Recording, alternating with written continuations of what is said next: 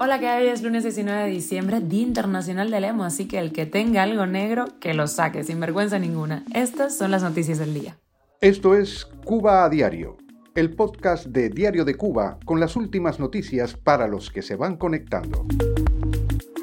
Los negocios médicos de La Habana con López Obrador se extienden a la especialización en Cuba.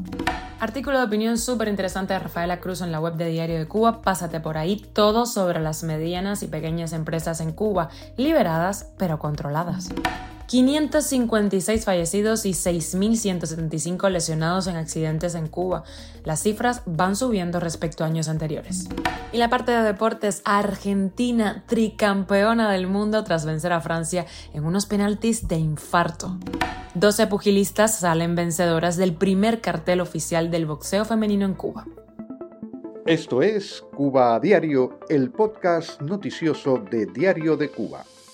Médicos mexicanos realizarán especialidades en Cuba, según ha acordado el gobernador de Michoacán y el embajador de Cuba en ese país, Marcos Rodríguez Costa. Mediante cursos y programas académicos en Cuba, buscarán impulsar la demanda de especialistas que se tiene en el Estado y también en el país, señaló el medio El Sol de Morelia, sin dar más detalles respecto a este pacto. López Obrador ha justificado el negocio de la salud con Cuba por la supuesta falta de especialistas en zonas rurales y comunidades donde donde los médicos generales supuestamente no quieren llegar y permanecer. Parte del gremio médico y algunos políticos han señalado que México tiene suficientes médicos que no encuentran trabajo y que solicitan mejoras laborales desatendidas por el gobierno. Actualmente hay unos 300 médicos mexicanos que se están especializando en Cuba y la idea es que también se incluyan a los egresados de Michoacán. No se sabe cuánto se embolsa el gobierno cubano por esto, pero por los médicos que envía México sí sabemos que se meten en el bolsillo más de un millón de euros mensuales a costa de pagarle casi nada a los sanitarios que hacen el trabajo. Y nos vamos con un artículo de opinión interesante, pásate por Diario de Cuba, por la página de Rafaela Cruz, sobre eh, la falta de interés del gobierno cubano por la emulación comercial en el país, o sea, por no permitir la competencia comercial. Es el gobierno, no el mercado, quien elige cuáles pequeñas y medianas empresas prosperarán y cuáles desaparecerán o sobrevivirán a muy baja escala productiva. Aunque ya se han aprobado 6.000 de estos emprendimientos privados, la mayoría diminutos, el hecho de que tal aprobación tenga que pasar por un órgano político ya es un primer filtro a favor del gobierno y en contra del mercado. Esta potestad que se reserva al gobierno determina el número, el tamaño y localización de las empresas según su conveniencia. Obviamente, las preferencias del pueblo como consumidor aquí no tienen ningún tipo de peso. Por otro lado, las nuevas empresas son obligadas a trabajar mediante intermediarios y no directamente con las empresas extranjeras.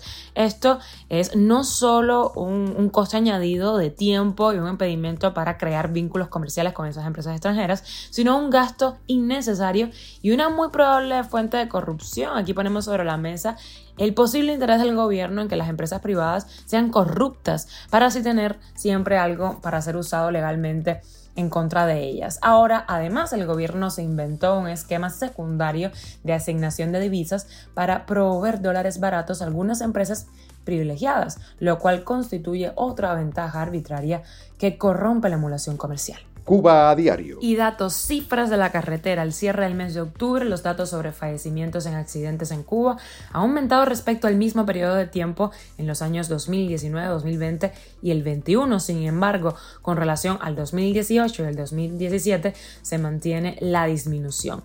En ese periodo se registraron 8.000 187 accidentes con saldo de 566 fallecidos y más de 6.000 lesionados, con un incremento del 27% de hechos, 36% de los lesionados y el 41% de los fallecidos, al menos una víctima cada dos hechos viales.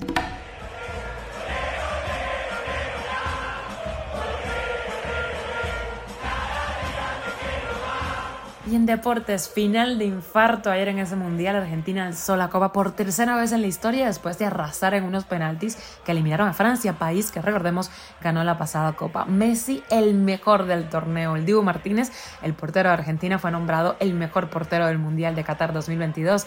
Mbappé, delantero de la selección francesa, se convirtió en el máximo goleador del mundial con ocho dianas después del triplete que metió frente a Argentina. La verdad que jugó muy bien, está on fire. Los seguidores del equipo azul y blanco celebraron en todo el mundo. Las imágenes son tremendas, calles llenas, millones de personas celebrando, por supuesto, en Argentina. De hecho, aquí en Madrid se llenó la mítica Puerta del Sol y otros puntos de la capital. Locura viva para Argentina. Merecido esa copa. Y sobre deportes también, el sábado finalizó el primer cartel oficial del boxeo femenino cubano en la Escuela Superior Giraldo Córdoba Cardín en La Habana, pocos días después de que las autoridades deportivas anunciaran la aprobación de la modalidad en Cuba, cuya práctica ha sido oficiosa desde la década pasada. Fueron 12 boxeadores las seleccionadas para que conformen un equipo Cuba eh, para El Salvador 2023. Allí las veremos compitiendo. El presidente de la Federación Cubana de Boxeo, Alberto Puig de la Barca, dijo que son buenas y en los siete meses que faltan para la competición pueden lograr la parte técnica, que es lo que tienen más flojo, para dar una sorpresa tremenda. Y con la extra viajamos a Irán para echar un vistazo a todo lo que está sucediendo allí por las protestas tras la muerte de Mashamini. Tarane Alidosti, estrella de la película ganadora del Oscar de Salesman y considerada una de las mejores actrices del país, está detenida por supuestamente publicar fake news y apoyar en redes sociales movimientos en contra del gobierno. A la vez, el jugador de fútbol Amir Nas Asadani está condenado a muerte por defender los derechos de las mujeres en su país. Irán ya ha ejecutado públicamente a dos personas en relación con estas revueltas en el país. Estaremos muy pendientes. Esto es Cuba a Diario, el podcast noticioso de Diario de Cuba, dirigido por Wendy Lascano y producido por Raiza Fernández. Gracias por informarte con nosotros. Yo soy Wendy Wendy Lascano te mando un beso enorme y recuerda que nos puedes seguir en Spotify, Apple Podcast y Google Podcast, Telegram y en redes sociales. Que tengas un feliz día.